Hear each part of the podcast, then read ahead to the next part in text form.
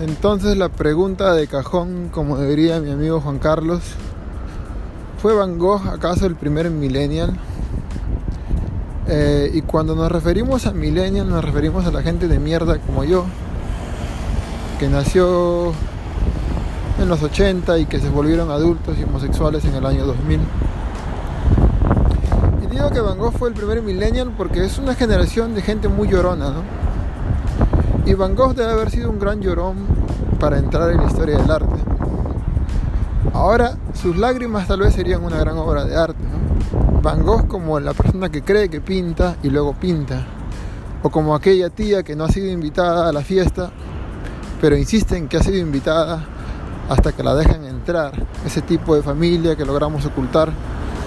Ese tipo de pintor para el cual sus congéneres más llamados vecinos juntaron firmas para votarlo de aquella quinta en la que vivía, porque claro, un huevón que se mete un escándalo y se corta la oreja y quiere acuchillar a su amigo, obviamente va a tener que ser expulsado. No tanto porque es un peligro para la sociedad, pero es un peligro cada día latente que da miedo, ¿no? Imagínate que tu vecino sea un acuchillador y alguien te trae un papel y te dice, ¿quieres firmar para que este putín de Van Gogh se vaya de la cuadra? Yo firmo. Firmo y afirmo. Entonces hoy día mirando estos cuadros putos del Petit Palais, Petit Palais significa el pequeño palacio en francés, porque aunque soy un lavaplatos de mierda, hablo un francés. Francés también de mierda, porque la verdad es que no me sale bien. Aquí estoy saludando a los turistas putines cerca de...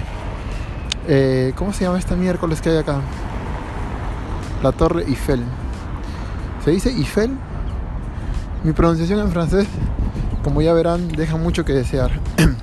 y regresando a mi querido Van Gogh y sus grandes lágrimas, recuerdo aquel día, porque claro, aunque yo soy un lavaplatos, estaba aquel día en Ámsterdam, porque soy un lavaplatos millonario, no como tú, querido abogado, egresado de la Universidad de la UPAO, inicio, que no puedes venir a Francia a mirar estas huevadas que yo miro porque, bueno, estas huevadas te cuestan 3 euros. Porque el Petit Palais es gratis. Por eso, como platos vengo obviamente al Petit Palais. Pero a ti te cuesta tu vuelo 700 euros, tu noche de estadía 50 euros o 100, y luego tu cafecito en el Petit Palais. Ah, eso es lo que pasa realmente con el Petit Palais. Como yo soy un lavaplatos y tengo el complejo de pobreza, cada fin de mes, cuando recibo mi sueldo, abono mis 3 euros y me voy caminando al Petit Palais para tomar mi café. 3 euros en español serían más o menos como cuánto. Esta madre, 12 soles. Imagínate que pagues un café con 12 soles, habría que ser bien huevón. Pero bueno, a veces fingir que uno no es quien es, en este caso un lavaplatos de mierda, te cuesta 12 soles. Y en ese momento me pongo mi chompa limpia y me siento con las piernas cruzadas con la mirada intelectual, como si usara lentes de marca, cuando realmente mi visión es bastante buena. Pero sí, pues me he comprado unos lentes ficticios que no aumentan nada mi vista, sino todo lo contrario. Pero lo importante cuando uno quiere fingir es justamente eso, ¿no?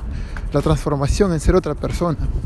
Como Van Gogh en su ser se transformaba y pensaba que él era otro tipo de persona, ¿no? Que él era un gran artista que él era un gran pintor. Entonces regresamos a la hermosa ciudad de la marihuana que es Ámsterdam y de los turistas como yo, turistas marrones, feos, flacos, indios de la selva, sin plata, que llegan a hacer su cola al Museo de Van Gogh. Me acuerdo que aquella vez llegué a ese museo con una identificación falsa que me había prestado un amigo y que había funcionado la identificación en un museo de Rotterdam. La señora me miró con una tristeza, la tristeza de quien mira un indio sin zapatos en un barco cagándose de frío. Miró mi identificación y no me preguntó nada y me dejó entrar. Pero ahora bien, en el Museo de Van Gogh, la vieja esa, con sus perlas blancas y perfectas en el cuello, me miró de pies a cabeza, miró mi identificación y dijo, este es un puto. y me dijo, a ver señor, esta no es tu identificación, yo le dije, señorita, esa es mi identificación. Porque quién sabe que no me llamo Ruben Oysterrich o una mierda como esa. Pero la señora me dijo, entonces por favor, ¿podría usted pronunciar su nombre? Y claro, la identificación, al ser en holandés, al ser holandesa, al ser un apellido holandés, bueno, pues pronuncié la mierda que hace un momento acabo de pronunciar y la pronuncié tan mal con el orgullo y el pecho calato de todo peruano. Entonces me dijo que si yo no quería pagar mi entrada, podría tranquilamente llamar a ella a la policía. Entonces saqué mis 22 putos euros que se arrastraron debajo de la ventanilla como se arrastra un muerto o como se arrastra un acuchillado a punto de morir. Porque 22 euros, ¿cuántos plátanos serían eso en Perú? En Perú mi comida favorita eran los plátanos con los panes o con los bizcochos. Me alcanzaría como para 100.000 panes y 100.000 bizcochos con 22 euros en aquellos años 90, donde yo me arrastraba de pobreza. Y allí estaba yo, puto e hipócrita, donando mis 22 euros a ese museo de mierda que normalmente invierte en el petróleo que se derrama en el mar. Porque claro, todos los museos, aunque ustedes no lo crean, invierten en la Shell, invierten en Petroperú. Claro, ahora si lo piensas, el mejor concurso de literatura en el Perú está auspiciado por, por Petroperú. Te pagan 20 mil soles por una novela si es que eres el puto ganador, pero en la vida real, cuando te ensucian todo el mar, no dicen nada. Ahí están tus 25, tus 20 mil soles de 20 mil delfines muertos y nadie dice rien. Como dicen en francés, rien significa nada. Entonces me quedo mirando una pintura que en inglés se diría, se diría Still Life, así bien rico, Still Life, porque los ingleses hacen su pronunciación así, los americanos, ¿no? Así medio como, medio eco, así, ah, Still Life, yes, of course, yes, wonderful, everything is awesome. Y así son los putines americanos. Y en francés creo que le dicen naturaleza muerta. ¿Cómo se diría eso en francés? La nature est morte. Porque los franceses hablan como si fuera un piquito al final, como un pajarito. La morte. Y, y en español, pues los españoles son, son machos, dicen el bodegón. Bodegón de bodega. Y bueno, pues eh, me quedo mirando el bodegoncito ese, que es hermoso. Debe tener un metro por 60. Y son unas flores exuberantes. La línea es tan perfecta. La calidad la cantidad de rojos es tan bien estructurada, tan técnica, que piensas, claro, pues Van Gogh es una zapatilla rota delante de este huevón que técnicamente conoce, conoce Le Métier. Le Métier sería como decir el trabajo, ¿no? La función de ese trabajador. El métier sé como el trabajo en francés, claro. Ya para que veas, pues, un lavaplatos que habla francés. ¿Cómo te quedó el ojo? Y bueno, entonces me regreso al museo de Ámsterdam y me acuerdo de aquel día cuando llegas al tercer piso. El museo tiene cuatro pisos. En el tercer piso puedes encontrar los amigos de Van Gogh. Claro que es una ficción porque Van Gogh no tenía amigos, ¿no? Es por eso que se hizo famoso, por llorón. Entonces, en el cuarto piso del Museo de Ámsterdam de Van Gogh, donde me cobraron 22 euros la entrada, están los amigos de Van Gogh, lo cual quiere decir, por ejemplo, en este caso Gauguin, al que Van Gogh trató de acuchillar. Y Gauguin tiene un cuadro que es Van Gogh pintando con su cara de loco pintando sus girasoles de siempre. El cuadro es tan hermoso, tiene unos celestes, la estructura del pintor, la forma de ladear de la cabeza de Van Gogh y sus hermosos girasoles enfrente, que toda la gente viene y se toma fotos y le toma fotos al cuadro pensando que eso es Van Gogh. Ahora estoy en el metro de París y escucho una canción hermosa que se llama Despacito y me recuerda a mi querida Latinoamérica. Yo digo, ah, me están hablando a mí, están hablando a mi corazón. Pero no voy a dejar que me distraigan. Puta, qué rica canción. Ay, qué rico. Pasito a pasito, suave, suavecito. Ay, no, me desmayo. Y tengo que salir de esta canción porque lo que pasa es que esas canciones me embrujan a mí. Marie de puta, ojalá que esté yendo al lugar correcto. Uberville, Marie de tengo que tomar la línea 2. Concorde, Madeleine, Marie d'ici, Porte, Pasteur, Montparnasse, no. Tengo que ir a Auberville para ir a Max Dormois. A la izquierda, vámonos, putos. Y para terminar este hermoso y que riquísimo podcast, eh, me falta hablar de qué, de qué estaba yo. El puto Van Gogh. Ah, claro, pues. Entonces, en el tercer piso del Museo de Ámsterdam, el Museo de Van Gogh, no el de Ámsterdam, eh, tenemos estas pinturas de los amigos de Van Gogh. Creo que Mil Sola era un pintor y también Emil Sola era un escritor. no lo sé. Pero ahí otro retrato celeste eh, que estaba tan en boga. Esos celestes que también hacen el color carne de un retratista celeste, lo cual queda perfecto para la portada de un libro. Y ahí estaba yo observando ese cuadro. Y claro, luego me maravillé con el cuadro de Gauguin los cuadros de Gauguin no son muy fáciles de ver, están muy desperdigados por el mundo. Eh, es casi una suerte encontrarse una colección de Gauguin para mí, eh, que he estado en estos tres países que son un poco, como diría mi amigo Ezra, un poco homosexuales, porque son unas capitales muy requeridas por los turistas de mierda como yo. Bueno, como yo. No sé si considerarme un turista me hace ser arrogante, porque porque soy un lavaplatos, pero un turista es un nivel un poco superior al lavaplatos. Primero está el lavaplatos, no, primero está el que limpia los baños. El lavaplatos es un poco superior al que limpia los baños y luego viene el turista. Y luego viene el cortador de cebollas y luego el cocinero. Más o menos así va la línea de, de, importancia en la, en la escala parisiense, ¿no? Un segundo que me va a sonar los mocos, lo siento. Eh, estamos en invierno en París y hace frío y todo el mundo este año se ha enfermado porque ya nadie usa mascarillas, pues. Porque el COVID ya pasó de moda. Ahora quien muera de COVID ya sería una vergüenza, pues, ¿no? Eh, y bueno, algo que sí no fue una vergüenza fue la muerte de Van Gogh, ¿no? Aparentemente las teorías conspiracionistas dicen que un niño le disparó. Eh, otros dicen que la escopeta que usó era demasiado grande para que sus dedos puedan dispararse al mismo, porque Van Gogh no se podría disparar porque según la Biblia iría directamente al infierno, porque sería un suicida, ¿no? Y todos sabemos que Van Gogh está en el cielo. Otros dicen que usó simplemente una pistola y que sí se disparó. Se disparó porque era un admirador del arte japonés. Y en el arte japonés una de las maneras más sublimes de asesinarse artísticamente es acuchillándose en el estómago.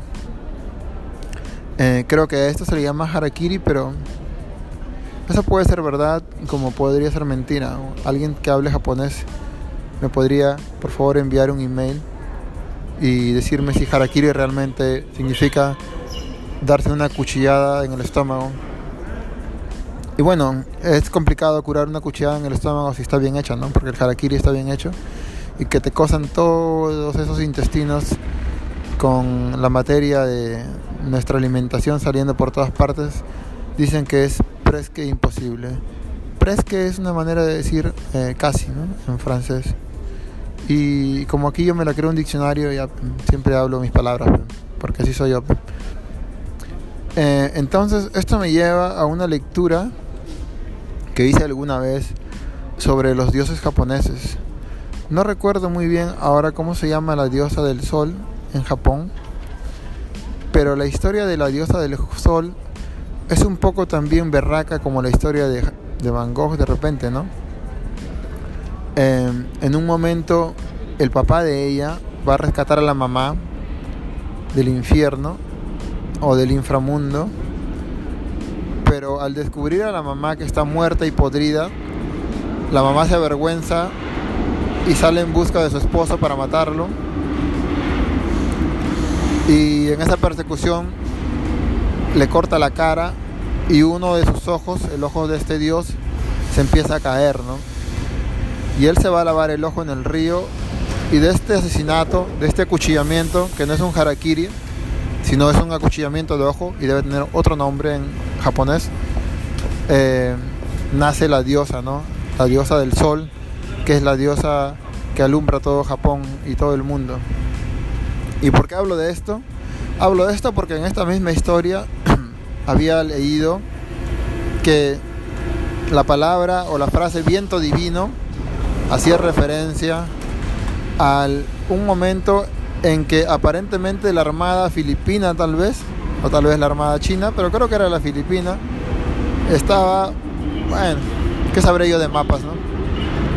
Pero estaba frente a la costa de Japón, eran como más que un millar de barcos, a punto de asesinar a un pueblo y violarse a las mujeres, como se solía hacer en ese tiempo, la violación era parte del trofeo, era de puta madre. Eh, ahora está visto como es, ¿no? Como una mierda que es, ¿no? ¿Cómo mierda te vas a meter a un pueblo, vas a matar y vas a violar? ¿Quién mierda te crees que eres, no? Hijo de puta, hijo de puta, puta, puta. Bueno, en fin. Lo peor es decir hijo de puta, realmente otra vez vas contra las mujeres, o sea, no hay salida en este mundo. Eh, como dice la canción, This is a man world. Nothing, nothing. Así dicen las mujeres, como es un, mundo de hombres y yo soy nada, nada, nada. Eh, y ya, pues en este momento, cuando la flota estaba frente a, la costa japonesa, vino un viento muy, muy fuerte, vino una tormenta. Y lo que significaba la muerte, en un par de horas, significó la vida para los que estaban en la costa. Ahí viene el tren otra vez. Y la muerte para los que estaban en el mar, que eran los atacantes. Y todo el mar quedó completamente limpio con este huracán y los japoneses celebraron una victoria imprevista en una lucha donde la naturaleza hizo mierda a sus enemigos. Y a este viento divino no le llaman harakiri, pero le llaman kamikaze. El kamikaze es el viento, que los, el viento divino que los libró de estos enemigos. y ahora bien, eso fue lo que leí en esta historia de Japón. Eh, Van Gogh era un admirador japonés y por eso se hizo harakiri. Y kamikaze Luego se denomina a las naves que cuando este emperador japonés les regaló su cabeza y su mando a los estadounidenses, muchos de los aviones que estaban en el aire o de los pilotos japoneses, heridos en su orgullo, se fueron al vuelo y se suicidaron intentando matar todos los americanos que podían, porque no podían regresar a tierra vivos, porque ya no había un sentido del honor, ¿no? Entonces no pudieron hacerse harakiri, pero se hicieron viento divino. Y le llaman a esto un kamikaze. Un kamikaze como un suicida, pero eso es mentira. No es un suicidio, es un viento divino. Entonces ahí estaba el puto de Van Gogh. Se fue a pintar en el campo como siempre. Y sintió el viento divino que venía y se apoderaba de él. Sintió la poca aceptación que tenía de gente incomprensiva, incomprensible, así como yo, haciendo este podcast en contra de este pobre pintor que en la vida solamente tuvo lágrimas y más lágrimas, que no vendió ni un solo cuadro, que si ahora estuviera vivo no sería tu amigo y lo sabes bien, porque tú no eres amigo de esas personas que andan acuchillando ni de las personas que nadie les presta atención. Tú eres amigo de Van Gogh ahora porque es famoso. Si no fuera famoso, no te tirarías ni un pedo por el pobre Van Gogh. Pero aquí estoy yo haciendo algo peor que eso todavía y diciendo que Van Gogh era el primer millennial era el más llorón de los llorones, el primer llorón, el primer llorón que se hizo famoso en el mundo. Un llorón como yo que pide atención, un llorón como yo que pinta mal, que dice que está de lavaplatos en París y llora cada día un podcast para que ustedes lo escuchen. Esto fue todo, queridos pasajeros. Gracias por su comprensión. Ahora pasaré por sus asientos y espero que me colaboren con un sol. Chao.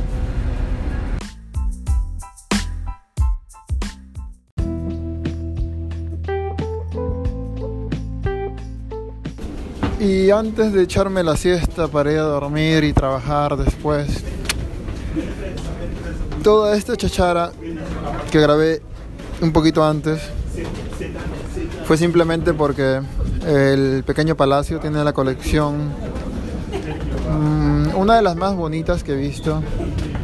Y la mayor parte de cuadros o varios de ellos pertenecen a la exposición universal, ¿no? a la gran exposición que en algún tiempo exponía eh, pinturas de pintores que trabajaban para gente con plata.